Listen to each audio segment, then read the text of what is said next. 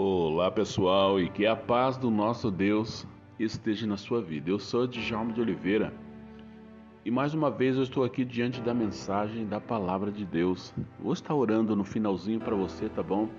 Hoje eu vou fazer um pouco diferente e eu quero estar lendo aqui já no livro de Romanos, capítulo 1, no verso 17 também o verso 18. Hoje eu não vou dar nenhum aviso vocês já estão sabendo, né? A partir de segunda-feira nós conversamos um pouquinho mais, mas eu quero falar sobre algo que e o nosso que o nosso Deus ele coloca no nosso coração, que é a nossa fé, que isso significa a nossa fidelidade. A palavra de Deus aqui em Romanos 1, no verso 17 e 18 diz assim: Porque no evangelho é revelada a justiça de Deus uma justiça que, do princípio ao fim, é pela fé. Como está escrito, o justo viverá pela fé. E o verso 18 diz: Portanto, a ira de Deus é revelada dos céus contra toda a impiedade e injustiça dos homens, que suprimem a verdade pela injustiça. Louvado seja o nome do nosso Deus. Então, a ira de Deus é revelada dos céus contra a impiedade, a injustiça dos homens que suprimem a verdade pela injustiça. Isso nos, nos, nos ensina que Deus ele não se agrada de ver a injustiça no coração dos homens. Muitas coisas estão acontecendo e algumas vezes nós não entendemos o porquê de tudo isso. Parece que quem está no controle, no comando, são os homens, mas na realidade Deus está no controle. Ele está vendo todas as coisas. Você já ouviu aquela essa essa expressão aqui, ó? Os olhos de Deus estão em todos os lugares. Deus ele está vendo tudo. Não tem nada que saia fora do controle de Deus. E no final Deus ele vai julgar tudo isso aí. Então, nós que conhecemos a Deus, nós que temos uma vida com Deus, nós que lemos a Bíblia e nós oramos, falamos com Deus, temos uma intimidade. Nós precisamos ser pessoas justas, fazer as coisas o que é certo, porque somente assim nós vamos vencer no final e vencermos juntamente com Cristo, porque um dia Ele vai julgar todas essas injustiças que Ele abomina. Assim como a palavra dele diz, os homens suprimem a verdade. Eles escondem a verdade, eles não querem saber da verdade, eles querem saber somente aquilo que é interesse deles. Né? E a palavra de Deus também, ela fala aqui sobre aquela expressão: o justo viverá pela fé. O justo viverá pela fé. E essa é uma afirmação e não uma indagação. É uma afirmação. O justo, ele viverá pela fé. E é muito importante nós sabermos esses detalhes, porque algumas vezes nós é, nós lemos, nós ouvimos, mas não sabemos ali na nossa linguagem, né, como entender melhor essa palavra. O justo viverá pela fé. E nós estamos vivendo aí pela fé em Cristo Jesus que é Ele que supre as nossas necessidades, né? E fé, fé é também o sinônimo de fidelidade. Nós precisamos ser fiéis a Deus, nós precisamos ter essa fidelidade juntamente com Deus. Quando você declara que você é uma pessoa de fé, que você vive pela fé, a primeira coisa que você precisa lembrar é isso que isso é sinônimo de fidelidade. Você precisa ser fiel a Deus. Né? E logo, é uma atitude de quem crê e é obediente ao Senhor. Essa é a atitude da pessoa que vive pela fé. Primeira coisa, ela precisa ser fiel, tem que ter fidelidade ao nosso Deus. E depois, com essa atitude, com essa declaração sua, é uma atitude de quem crê e obedecem ao Senhor, ao Deus Todo-Poderoso, aquele que está com você todos os dias.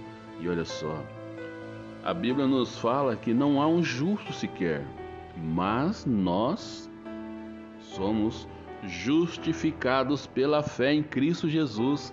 É essa nossa fé que precisa ser o combustível para a nossa vida, para a nossa caminhada nesses tempos que nós estamos vivendo, porque a palavra de Deus nos ensina que nós somos salvos pela fé, pela nossa fé. E também é na nossa caminhada que Deus ele vai fazer o milagre. Então, nós somos justificados pela fé em Cristo Jesus. E quem é justificado por Cristo vive de maneira diferente pela fé no Senhor. Nós vivemos de uma forma diferente que as pessoas não entendem. As pessoas acham loucura as nossas atitudes. As pessoas falam, mas por que, né, falar tanto desse Deus, sendo que ele tem uma vida tão, né? As pessoas, ela tem uma, um, uma visão diferente de nós que somos crentes. Eles acham que nós somos loucos, né? Por conta da nossa fé. As pessoas elas têm uma visão diferente de nós que somos crentes. As pessoas olham em nós e acham que nós temos que ser aquelas pessoas com aquela expressão coitadinha, né, de cabeça baixa. As pessoas algumas vezes têm essa visão de nós, mas nós somos vitoriosos não porque nós somos capazes, mas porque nós somos justificados por Cristo Jesus, aquele que vive, aquele que reina aquele que é, que era e que há de vir para nos levar. Nós somos a igreja vitoriosa, a igreja viva, a igreja que fala sobre o amor de Deus, a igreja que fala sobre os cuidados de Deus na nossa nesse mundo tão tenebroso, nesse mundo onde as coisas acontecem tão negativamente e as pessoas, como o texto diz, suprimem a verdade e praticam a injustiça é nesse mundo que nós estamos e é por isso que nós não podemos nos deixar nos corromper por esse mundo, pela deixar nos influenciar pelas pessoas que gostam de praticar as injustiças. Nós temos que buscar a presença desse Deus, somente ele que vai nos fortalecer para nós continuarmos. E olha só, e quando o apóstolo Paulo, ele cita esse texto que o justo viverá pela fé, esse texto foi falado também lá, lá em Abacuque, né? 2 no verso 4. Né? O profeta, o profeta não, Paulo, o apóstolo Paulo, ele falou esse, esse, esse verso que está citado lá em Abacuque 2,4, né? Porque o justo viverá pela fé, né? E, e o, o significado que ele traz no qual está mais preocupado e as o apóstolo ele mostra a preocupação dele que as pessoas são salvas pela fé no Senhor e não pela maneira como elas vivem. Porque nós temos que ser salvos pela fé. E não porque elas são bonzinhas, porque elas fazem coisas boas, não porque elas ela dá uma esmola, ela ajuda as pessoas. Não é isso que vai te trazer a salvação. Isso é uma atitude sua, é as obras que Deus ele prepara para você fazer. Mas depois que você tomar a sua decisão, isso é coisas que nós temos que fazer no nosso dia a dia. Mas nós precisamos ser salvos pela fé. E essa era a preocupação de Paulo, que as pessoas conhecessem a Deus, viesse ter uma experiência com o nosso Deus e realmente viesse entender e ser justificado pela fé.